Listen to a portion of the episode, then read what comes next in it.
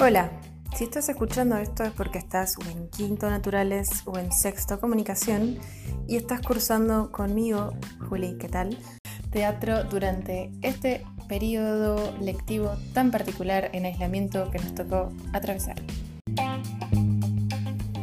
Antes que nada, saludarles y compartirles que para ustedes y para nosotros también, docentes, este puede también ser un momento de aprendizaje y de despliegue creativo de nuevas herramientas, de construir conocimiento, de comunicarnos y en nuestro caso de hacer teatro.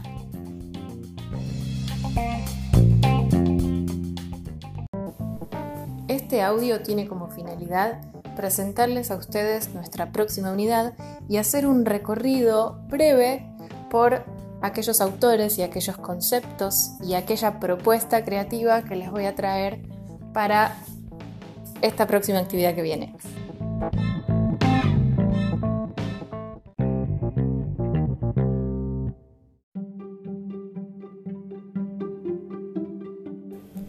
Primero retomemos lo que vinimos haciendo. En el primer momento después de declarada la cuarentena, lo que les mandé fue una propuesta de un ejercicio creativo con dramaturgia. Y nos metimos en dramaturgia de la mano de Mauricio Cartún. Mauricio es dramaturgo, director y maestro de dramaturgia, creador de la carrera de dramaturgia en la Escuela de Arte Dramático de la Ciudad de Buenos Aires y muy reconocido actualmente en Argentina y más allá de Argentina.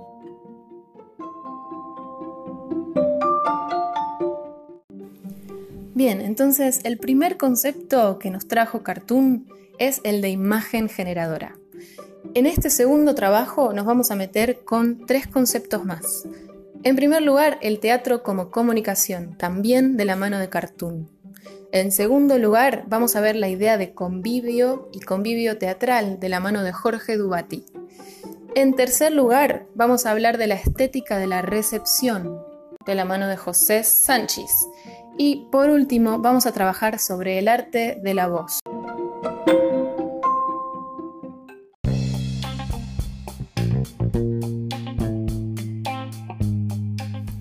Junto con este audio, ustedes recibieron dos documentos más.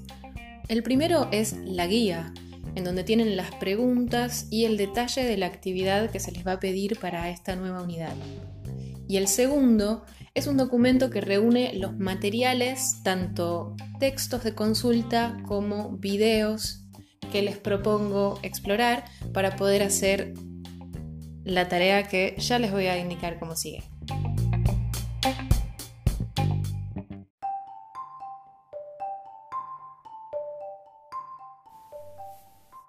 Vamos a comenzar mostrando brevemente la idea de convivio de Jorge Dubati. Jorge Dubati nació en Buenos Aires en 1963 y hoy en día es doctor en Historia y Teoría de las Artes en la Universidad de Buenos Aires, es crítico y filósofo teatral. Sí, ese campo también existe.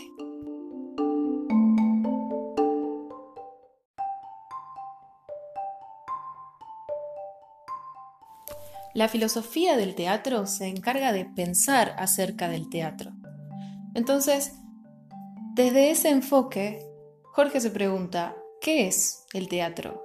El teatro es un lenguaje, pero es un lenguaje que no se maneja solamente con letras, sonidos y gestos, sino que involucra todo el cuerpo en un escenario, en una situación de representación. La representación incluye a los espectadores. Todo lo que está en escena cuenta algo.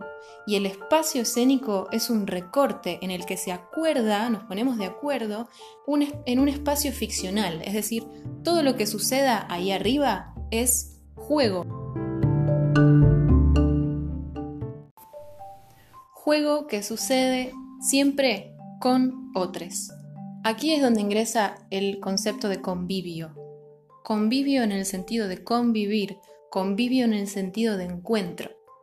O sea que el teatro es sí o sí acontecimiento que sucede en vivo y de manera efímera, es decir, que una vez que sucedió no hay manera de repetirlo.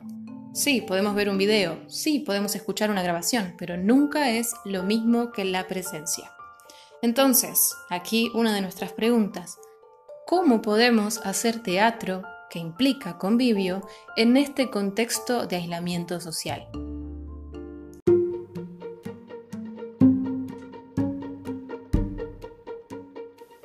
Es una pregunta que no es para responder ahora. Es una pregunta que cumple el rol de imagen generadora. Y es una pregunta que nos estamos haciendo en este mismo momento miles de trabajadores del campo del teatro. Desde los iluminadores, los escenógrafos, los vestuaristas, los músicos, los puestistas, directores, performers, actores, bailarines, intérpretes, dramaturgos, estudiantes, etcétera, etcétera, etcétera. Nos enfrentamos como esta pregunta como un territorio aún para explorar. Y a propósito de eso, y solo porque sí, les traigo esta cita para sexto por segunda vez de Peter Brook, un prestigioso director de teatro británico esta vez. Y dice, quien afirma saber lo que fue o podría ser el teatro, nada sabe. Estamos ahora ante un largo periodo de revolución permanente en el que debemos buscar, intentar, construir, demoler y buscar otra vez.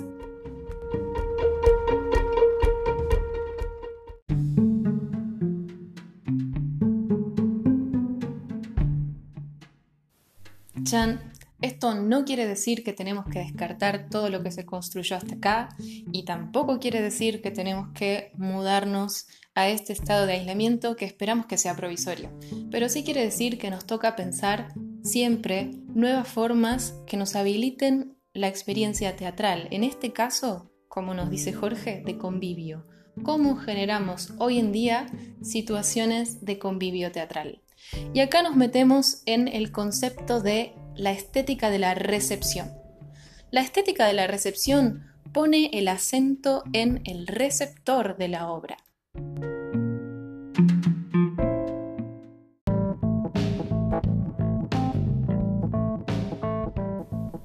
La estética de la recepción es una de las tantas corrientes que piensan la obra de arte como una situación de experiencia artística. ¿Qué es esto? El teatro no es la obra, no es el artista, no es el espectador, sino que es ese encuentro, es esa experiencia que resulta fundamentalmente comunicativa.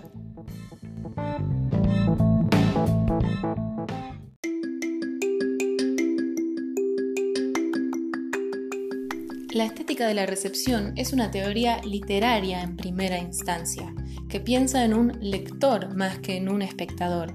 Pero José Sánchez, que es otro de los autores que les invito a ver en esta unidad, la piensa en relación a la dramaturgia.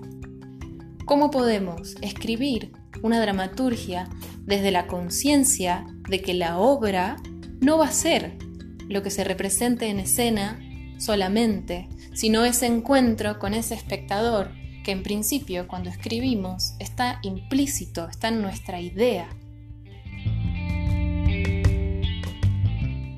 Pero para que la obra de arte sea, pensándola como venimos haciendo, como esta instancia de encuentro y de experiencia artística, precisa pasar de este espectador implícito o imaginario al que le hablamos cuando escribimos, a este otro espectador real.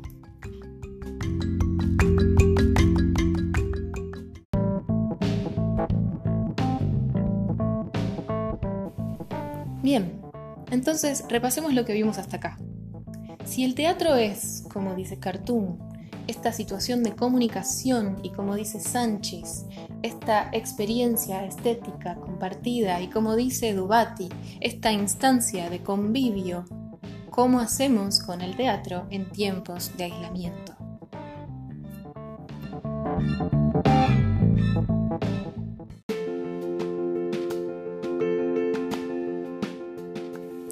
En este punto voy a interrumpirme para compartirles también, porque sí, una cita de Eugenio Barba, que es también director y antropólogo teatral, de su libro Teatro, Soledad, Oficio y Revuelta. Dice así. La voz se convirtió en una realidad tangible que comprometía al organismo entero, proyectándolo en el espacio. La voz era la prolongación del cuerpo, que golpeaba, tocaba, acariciaba, rodeaba o empujaba y escrutaba a lo lejos o a pocos centímetros de distancia. Una mano invisible que se extendía del cuerpo para actuar en el espacio o para renunciar a actuar. Pero para que la voz pudiera actuar tenía que saber dónde era el punto hacia el cual se dirigía, quién era ese punto y por qué se dirigía a él. Si el actor se dirigía verdaderamente a ese punto en el espacio, invisible a los ojos, pero concreto para él, perceptible con todos sus sentidos, presente con una consistencia física, todo el cuerpo del actor resonaba, la sala resonaba y también algo en mí que estaba escuchando resonaba.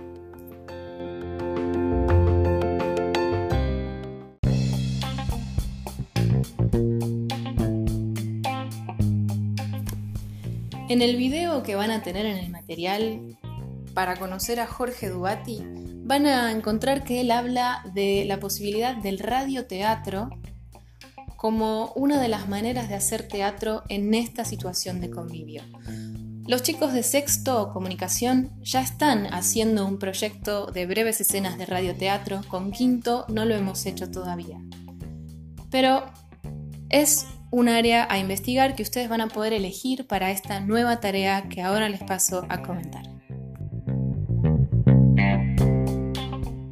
Entonces, una vez que hayan explorado los textos, los autores y los conceptos que les invito para trabajar en esta próxima unidad, la propuesta es que el trabajo de creación que hagan en esta nueva etapa sea una obra pensada para un espectador que está en situación de aislamiento social.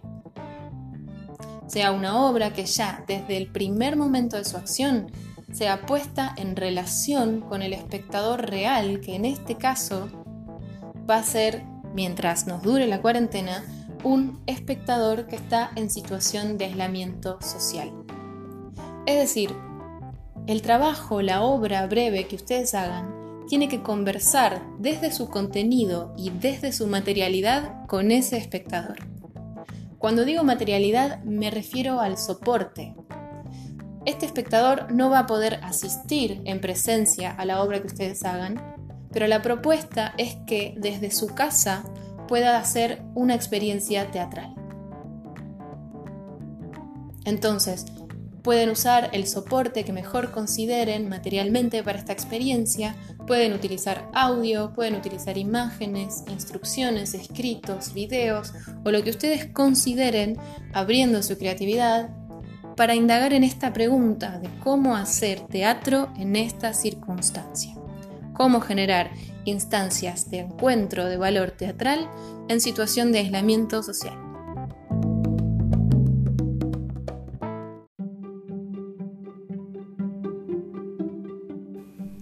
En la guía van a encontrar instrucciones más precisas para esta nueva tarea. Y por último, les acerco una herramienta que me parece fundamental.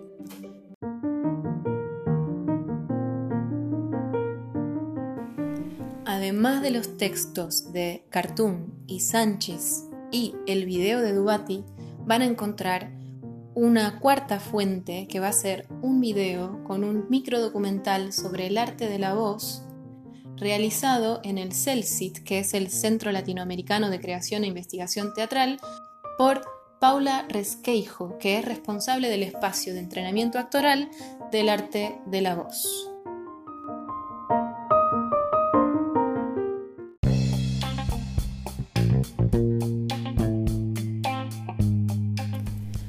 La propuesta es que a partir de las lecturas y reflexiones que ustedes hagan leyendo los textos y viendo estos videos, es que estas lecturas y reflexiones afecten su trabajo creativo, su obra. Es decir, que incorporen en ellos estas reflexiones de manera práctica,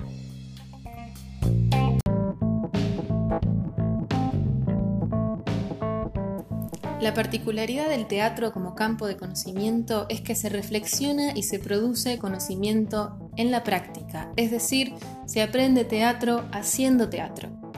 Quien hace dramaturgia, quien actúa, quien dirige, tienen en su hacer unos supuestos, unos presupuestos de lo que es el teatro.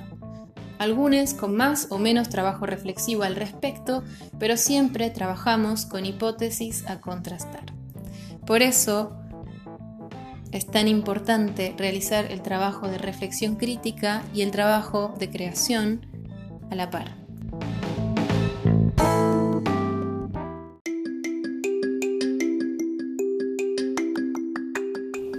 Bien, hasta aquí nuestra presentación de esta próxima unidad. Van a tener tiempo para hacer las actividades. Tómenlo como una invitación a conocer cosas que no conocían, a crear cosas que todavía no existen.